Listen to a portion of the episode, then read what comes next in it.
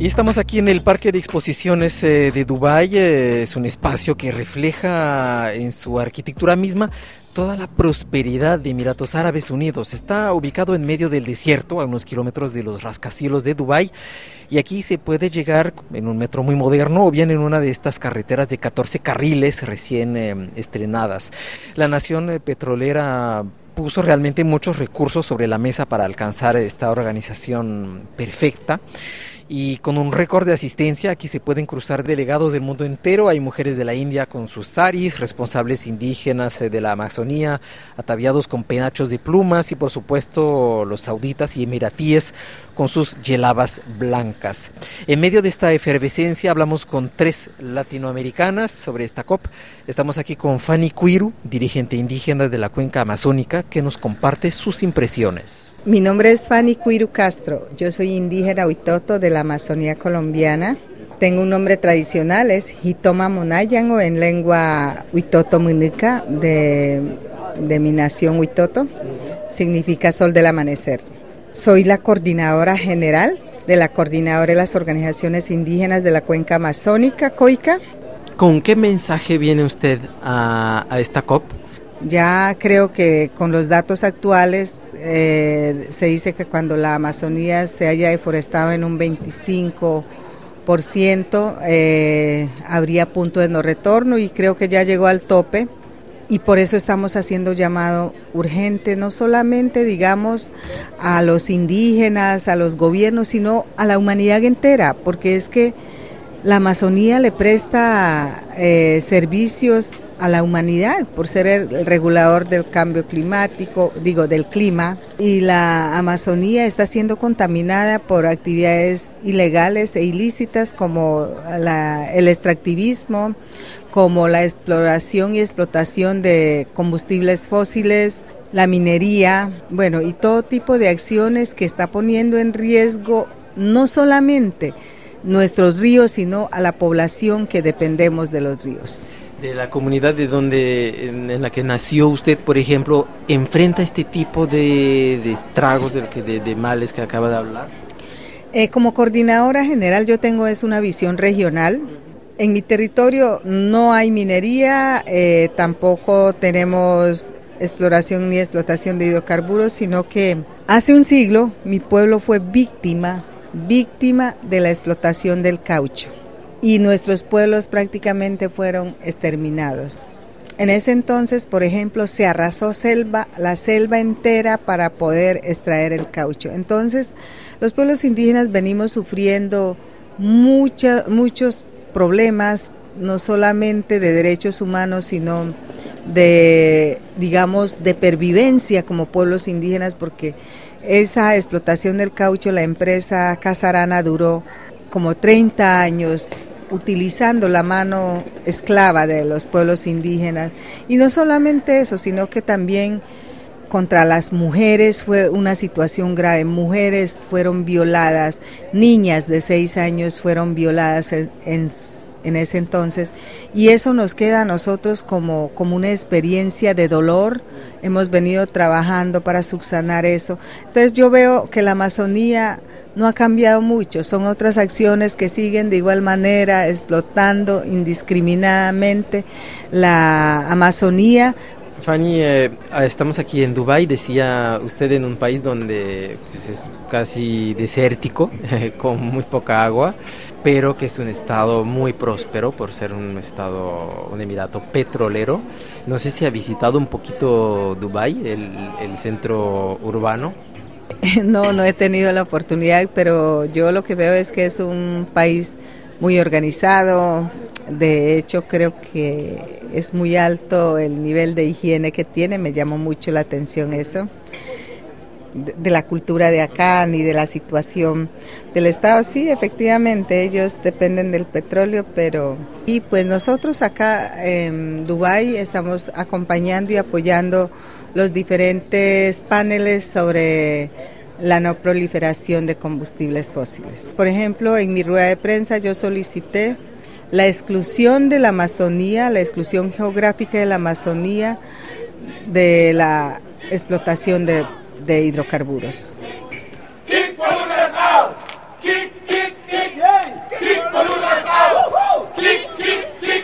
Y bajo la sombra de unos árboles nos encontramos con Sandra Guzmán, experta en finanzas climáticas, ex asesora del gobierno mexicano para asuntos climáticos y que nos concede unos minutos de entrevista antes de entrar en una sala de negociaciones para seguir los debates.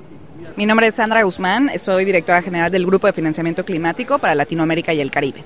¿Qué esperas de esta COP tan particular en Dubái, en un país petrolero que ha empezado bastante con bastante optimismo, con un acuerdo para impulsar el fondo de daños y pérdidas? Estamos en el camino pues a la operacionalización del Fondo de Pérdidas y Daños, ¿no? que sin lugar a dudas es un tema que se incluye en el Acuerdo de París eh, y que es un reconocimiento de que ya no basta con adaptarnos, es decir, eh, ya no basta con crear capacidades y esperando los, los eventos que van a venir hacia adelante, sino es cómo vamos a responder a los eventos que ya ocurrieron. ¿no?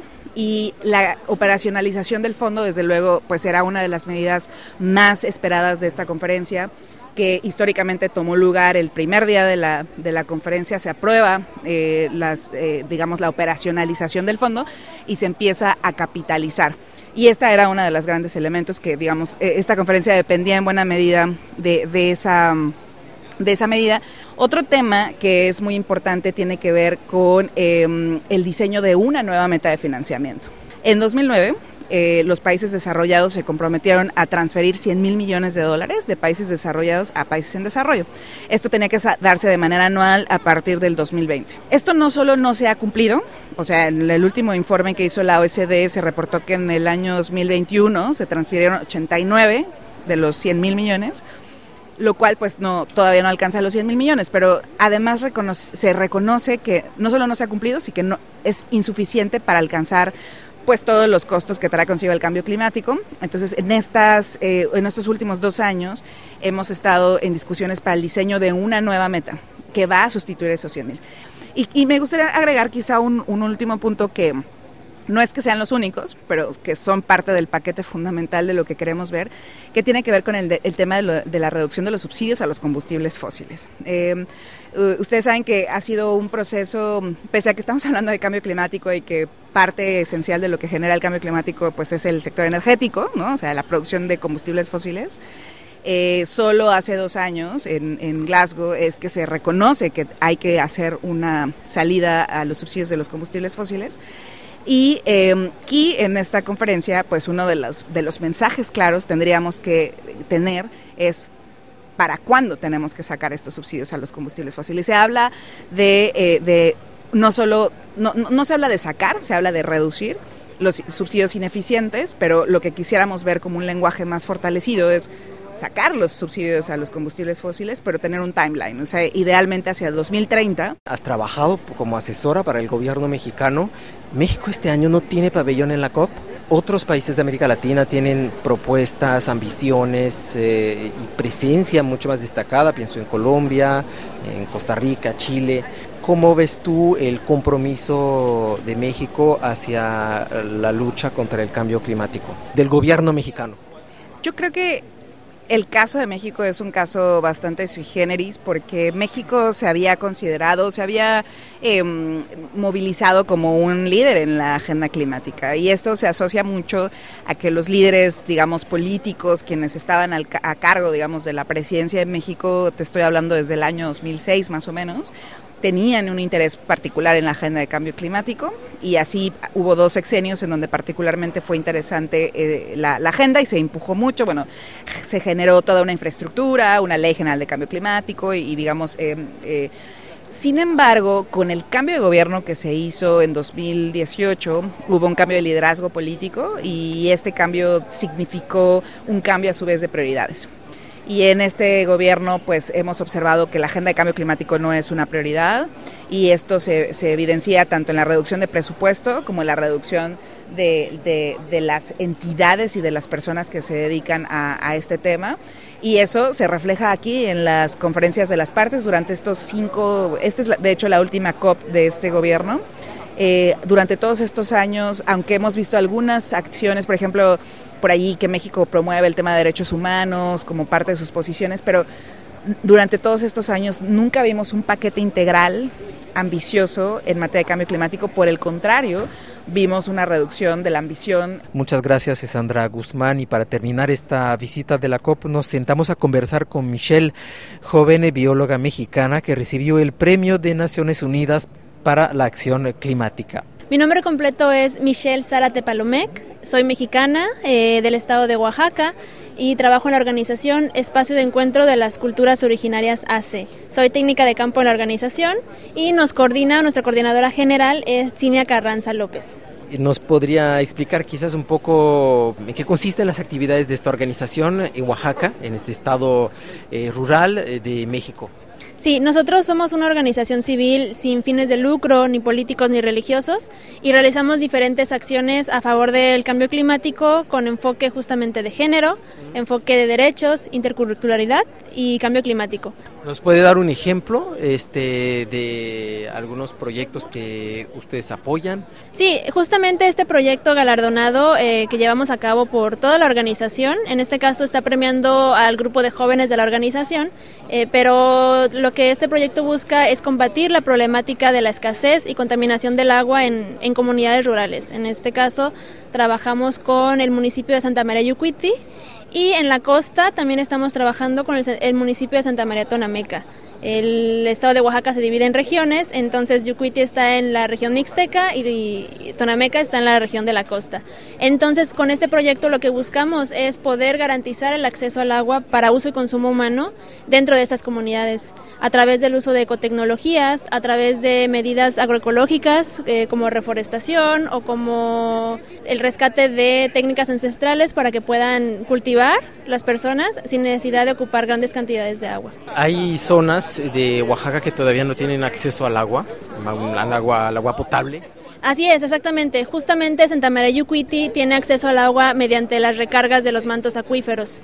Entonces no cuentan ellos con una planta de, eh, que les pueda distribuir agua a sus hogares y menos una planta purificadora que garantice que el agua está llegando sin contaminar.